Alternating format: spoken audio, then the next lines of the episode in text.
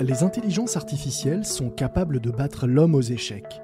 Mais c'est parce qu'on a gavé leurs cerveaux informatiques de toutes les possibilités de jeu, de tous les cas de figure possibles. Que se passerait-il en revanche si on avait fait une erreur dans un mouvement? La machine ne ferait que la reproduire et se mettre toute seule en échec. C'est le problème des algorithmes. Si on n'est pas sûr des données qu'on y entre, de celles qui les font tourner, alors on ne peut pas être sûr des décisions qu'ils prendront. On en parle avec Irène Balmès, data scientist chez Kinaps, invitée de ce nouvel épisode des Bigs Entretiens du Big Data. Les Bigs Entretiens du Big Data, un podcast capital.fr en partenariat avec Engie.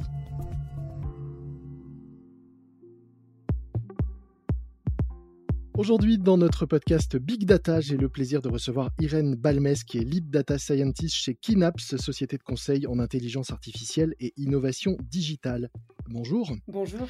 Alors, puisque nous sommes ici pour parler data et chiffres, on va commencer avec euh, quelques chiffres pour vous présenter. 13 248, c'est le nombre de jours qui se sont écoulés depuis votre naissance et la date de l'enregistrement de cet entretien. 5, c'est le nombre de langues que vous parlez, le français, l'anglais, le portugais, l'espagnol et le fongbe, langue parlée au Bénin où vous avez été pendant un an professeur de physique dans un collège.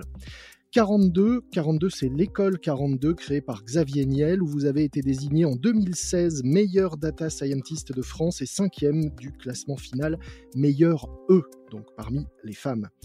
42 906, c'est en euros le salaire moyen annuel d'un data scientist débutant en France selon le site Glassdoor, ce qui fait un peu plus de 3500 euros par mois.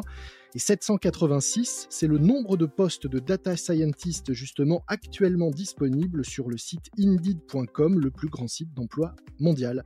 Ces chiffres vous parlent, vous semblent corrects?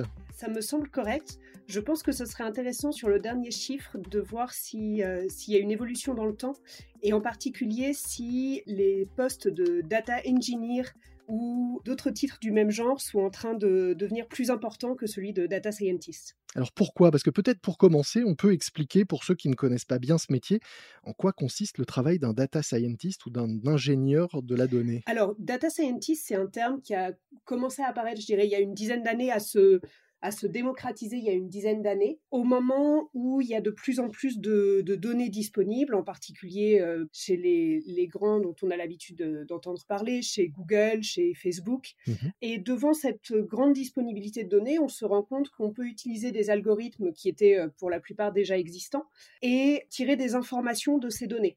En particulier, faire de la prédiction, faire de la prévision, de façon bien plus fine que ce qu'on pouvait faire avant, mmh en tirant parti des propriétés statistiques des données, des répétitions qui sont dans les données, qui nous permettent de prévoir de nouvelles répétitions, de nouvelles similarités. Et concrètement, alors, qu'est-ce que vous faites de vos journées? Vous comptez? Vous comparez des chiffres?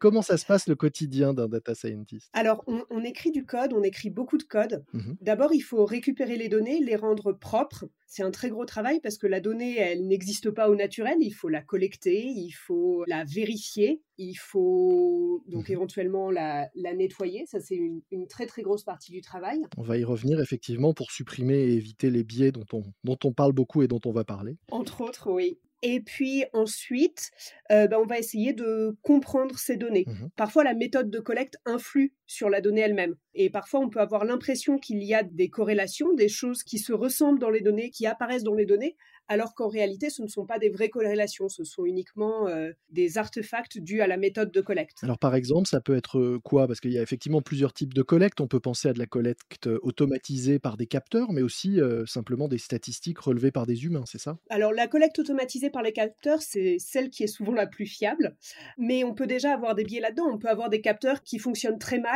au-delà d'une certaine température. Donc on peut avoir des corrélations qui apparaissent comme ça. Euh, ben, je, ne vais pas connaître mon niveau d'eau quand la température est trop élevée.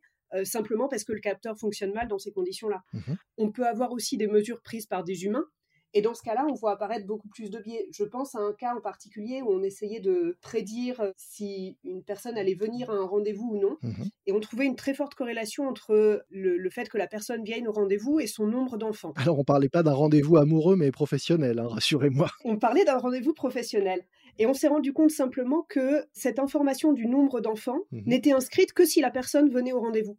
Mais on ne le savait pas dans les données à l'origine. La colonne existait dans tous les cas. Donc c'est simplement quand on a vu cette corrélation, qu'on s'est posé la question et qu'on en a discuté avec les personnes du métier qui, elles, savaient le processus de collecte et nous ont dit Ah mais oui, bien sûr, cette donnée-là n'est collectée que si la personne est venue au rendez-vous. Donc nettoyer la donnée, c'est essayer de voir ce qui est pertinent, la façon dont elle a été euh, récoltée, pour ensuite voir potentiellement quelles euh, déductions ou quelles analyses on peut en, en tirer ou en faire. Exactement. Et dans tout ce processus-là, c'est extrêmement important d'être en discussion permanente avec les gens qui ont la connaissance métier, qui savent exactement comment la donnée a été collectée. Alors, je le disais, euh, ce métier est, est rare. euh, On le voit sur, euh, sur Indeed, beaucoup de, de postes actuellement à, à pourvoir. Qu'est-ce qui fait qu'il est en ce moment si demandé? Dans beaucoup de secteurs, il y a des, des disrupteurs qui arrivent. On peut penser au secteur du transport avec les Uber et les Blablacar qui sont digitaux et qui, eux, utilisent naturellement ce genre d'algorithme. Mhm. On peut penser euh, au secteur de l'hôtellerie avec Airbnb, on peut penser à la restauration également avec les Deliveroo et euh, autres acteurs de ce, de ce type. Et ils poussent les acteurs déjà existants à se digitaliser à se remettre en cause et à utiliser aussi ces nouveaux outils. Mhm. On a aussi des exemples euh, dans la finance, les banques en ligne vont pousser les, les banques euh, traditionnelles à aller vers la digitalisation et à aller aussi vers ces outils de, euh, de data science et de machine learning qui peuvent leur permettre d'être plus efficaces sur leur cœur de métier. Alors, plus efficace, mais parfois décrié aussi, puisqu'on l'évoquait, il y a des questions de, de biais, notamment sur la banque et l'assurance. Quels sont les problèmes concrets qui, qui se posent et, et en quoi est-ce que le data scientist peut améliorer les choses Il y a des problèmes extrêmement concrets. Il y a quelques années, sur la banque en particulier, il y avait eu un scandale euh, chez Apple qui avait sorti une carte de crédit. Mhm. Elle proposait euh, des crédits beaucoup plus importants aux hommes qu'aux femmes, toutes circonstances égales par ailleurs. Et comment ça s'expliquait? Ça s'explique par le fait que les données historiques montrent que les femmes reçoivent des crédits moins importants que les hommes en général. Mhm. Donc, en utilisant ces données historiques, on va pénaliser automatiquement un groupe sur une caractéristique qui n'est pas pertinente. D'abord, il faut questionner les données d'origine, et puis il faut questionner l'algorithme. Est-ce que la caractéristique du, du sexe a été utilisée dans les données d'entrée de l'algorithme? Pourquoi a-t-elle été utilisée? Est-ce que c'est pertinent de l'utiliser ou non? Mais même si on ne l'utilise pas, il peut y avoir d'autres informations qui apparaissent ailleurs et qui trahissent le genre de la personne. Par exemple, son nom? Je m'appelle Irène, c'est un nom traditionnellement plus féminin que masculin. Mhm. Donc, un algorithme un peu poussé pourrait savoir que je suis une femme. Sur d'autres types d'algorithmes, je pense à un algorithme de recrutement qui éliminait tous les CV qui contenaient le mot woman. Si vous aviez écrit équipe de basket féminine, le CV était éliminé. Donc, même si on n'entre pas le genre de la personne dans l'algorithme, Mhm. il peut y avoir des informations qui sont présentes, que l'algorithme va utiliser pour en déduire le genre de la personne et pour au final euh, l'utiliser de façon biaisée. Qu'ils déduisent le genre de la personne parce qu'on a indiqué qu'on faisait partie d'une équipe euh, de basket féminine, c'est une chose. Mais il y a d'autres exemples. euh, Je crois par exemple que, que le cas d'un algorithme qui déterminait le genre à partir d'un nom et le biais était sur par exemple le titre qui se trouve avant le nom, c'est ça? Oui. Est-ce que vous pouvez nous expliquer ça? Exactement. Alors ça, c'est un algorithme de, de langage qui utilise le texte et qui essaye de déduire le genre de la personne à partir du nom. Avec moi, il serait mal parti, hein, parce que Lomic Guillot, je suis pas sûr qu'un algorithme soit capable de s'y retrouver. Exactement. Prenons cet exemple-là parce que sur les prénoms courants, il n'y a, pas de- il y a pas de problème. Mhm. Mais si on prend Lomic Guillot, bah, il est probable que l'algorithme tire un petit peu à pile ou face. Et si on met docteur Lomic Guillot ou professeur Lomic Guillot, Mhm. à ce moment-là, vous êtes un homme. Automatiquement pour l'algorithme. À peu près automatiquement. Il y a plusieurs personnes qui ont fait des tests en mettant, euh, bah, en utilisant, je crois, notamment le nom d'une chercheuse en éthique qui a été euh, mise à la porte de, de chez Google récemment, le docteur Timnit Gebru. Mhm. Et si on mettait Timnit Gebru, l'algorithme dit que c'est une femme, et si on met docteur Timnit Gebru, à ce moment-là, c'est un homme. Et alors, comment ça s'explique? Est-ce que c'est parce que l'algorithme raisonne par euh, euh, moyenne en fonction d'une majorité de cas Il n'a pas de parti pris, l'algorithme. Il ne va pas décider par lui-même que docteur, c'est un homme. C'est bien parce que historiquement, la majorité des personnes qui portent le titre de docteur ou de professeur sont des hommes. La majorité ou la majorité de ceux qu'il a vus, puisque l'algorithme ne connaît que ce qu'il a vu. Mhm. C'est le même genre de biais qu'on retrouve quand dans, dans les algorithmes de traduction, on entre une langue neutre en genre au départ. Il y en a un certain nombre, je crois le turc notamment. En turc, il n'y a pas de il ou elle. Il y a un seul article qui est à genre. Mhm. Si on met cette langue-là en entrée, en sortie, on va obtenir des phrases comme elle est belle, il est intelligent, il est informaticienne, elle est infirmière. Et donc, l'algorithme de traduction a pris une décision, et cette décision, effectivement, il l'a prise sur statistiquement ce qu'il a vu avant et ce qui lui semble le plus courant. Alors ça, on parle de, de textes, de mots, de données, mais ça va aussi euh, très loin puisque ça va même jusque dans les images. Oui. Des algorithmes de, reconstruction de, portraits, par exemple, peuvent être également biaisés en fonction des données sur lesquelles ils ont été euh, entraînés. Tout à fait. Il y a eu plusieurs exemples de ça dans les six derniers mois notamment. Des algorithmes qui prenaient en entrée une image floutée d'une personne et qui avaient appris censément à déflouter cette image. Mmh Donc sur une image floutée, par exemple de Barack Obama, le déflouter pour le faire apparaître comme un homme blanc. Parce que l'algorithme avait surtout été entraîné avec des images de, personnes blanches Exactement. Alors, une fois qu'on a fait ce constat, quels sont les, problèmes que ça peut concrètement poser euh, dans la vie quotidienne ou plus généralement euh, au sein de la société et comment on les règle? Les problèmes que ça va poser, c'est euh, bah, très concrètement, si on utilise par exemple un algorithme de reconnaissance faciale ce qui est fait par exemple en, Angleterre, dans des zones restreintes, ils mettent des vannes avec des algorithmes de reconnaissance faciale mmh et ils regardent si la personne qu'ils croisent est recherchée ou non. Donc évidemment, si on la reconnaît pas correctement parce que l'algorithme est biaisé, on imagine bien qu'on va pouvoir prendre quelqu'un pour quelqu'un d'autre. Exactement. Et ces algorithmes, ils se trompent sur qui? Sur les personnes d'un type qu'ils ont peu vu. Donc ils vont être très efficaces sur les hommes blancs et se tromper beaucoup sur les personnes noires et en particulier sur les femmes noires. Ce qui veut dire que les personnes qui vont être arrêtées dans la rue pour justifier leur identité parce qu'on les soupçonne d'être des terroristes, ça va être les personnes de couleur. Donc des personnes que l'algorithme n'aura pas, euh, n'aura pas vues ou pas identifiées. Exactement. comment ça se fait qu'il ne les voit pas? Quel est le problème à la base? Le problème à la base vient beaucoup des données. Il y a un travail très intéressant qui a été fait par euh, euh, Joy Buolamouimi et Timnit Gebru, encore une fois. Mhm. Et ils ont pris trois algorithmes de reconnaissance faciale de trois grands acteurs, deux américains et un chinois. Et elles ont évalué leur taux d'erreur sur quatre types de populations différentes.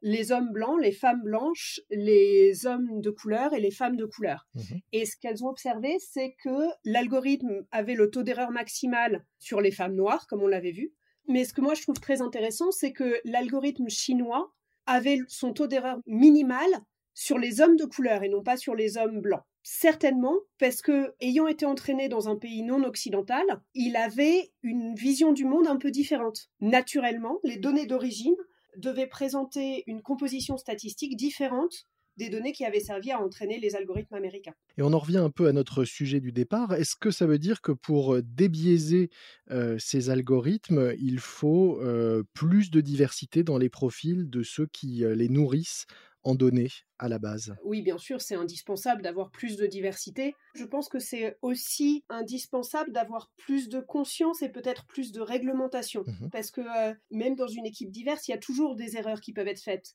Et puis là, on parle de diversité homme-femme, on parle de diversité de couleurs, mais il y a d'autres diversités. Mmh il y a des personnes neuroatypiques, il y a des personnes en situation de handicap, il y a des diversités de genre, il y a des diversités d'orientation sexuelle, il y a des diversités de religion. Sociale. Euh, sociale. Toutes ces diversités-là, il faut les avoir en, tête, il faut les prendre en compte. Mmh Et je pense que c'est intéressant de se dire qu'il pourrait y avoir une organisation en charge de vérifier que les algorithmes ne se trompent pas là-dessus. Et vous pensez qu'en face, les grands acteurs dont on parlait, qu'on évoquait, sont prêts à accepter cette réglementation et qu'on vienne mettre le nez dans le fonctionnement de leurs euh, algorithmes et dans les données qu'ils brassent et qu'ils traitent? C'est une excellente question. Je ne sais pas s'ils sont prêts à l'heure actuelle, mais l'Europe a montré aussi qu'elle pouvait, euh, avec la RGPD, prendre des initiatives sur ce monde-là de la donnée et de l'intelligence de artificielle mmh et imposer ces pratiques. On a parlé beaucoup d'algorithmes qui fonctionnaient avec des biais, qui ne donnaient pas les résultats escomptés. Est-ce qu'à l'inverse, vous avez des exemples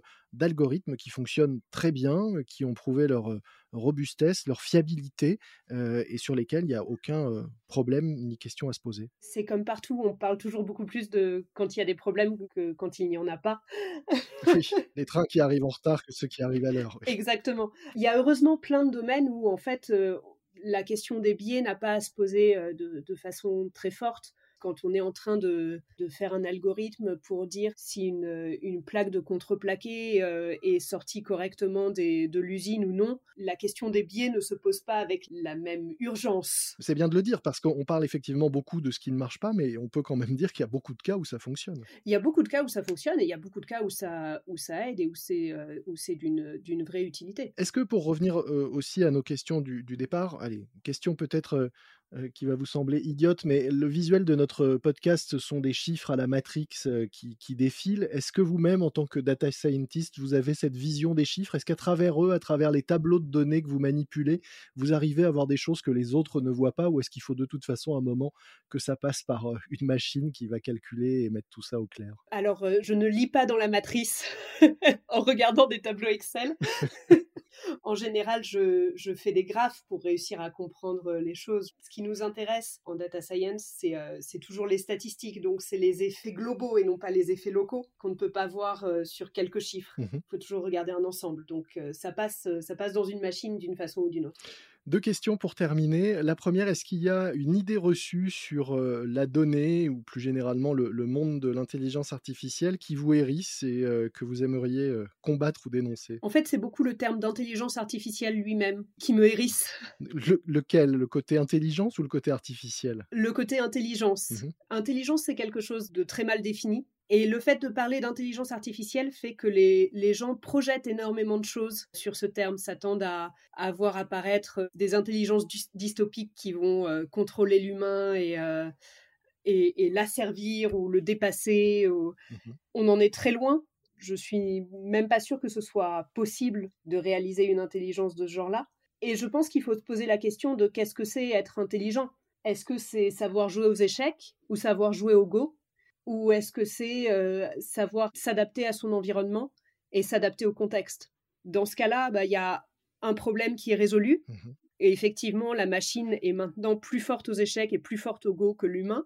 Et dans un autre cas, c'est beaucoup plus difficile et c'est le problème de l'intelligence artificielle généralisée. Sa capacité d'adaptation, d'improvisation, et... de pertinence par rapport au contexte. Qu'est-ce que vous aimeriez qu'on retienne de cet entretien? S'il y avait vraiment une idée forte à conserver autour à la fois de votre métier et des questions que, que posent aujourd'hui les algorithmes et la donnée? Je pense que l'idée, c'est qu'il ne faut jamais hésiter à questionner les algorithmes. Les algorithmes ou ceux qui les font? Les algorithmes. Le métier de ceux qui les font, c'est aussi de savoir les questionner. Mmh Mais on a discuté de, ces corrélations qui peuvent apparaître et qui sont en réalité dues à des, des hasards ou à des, des méthodes de collecte.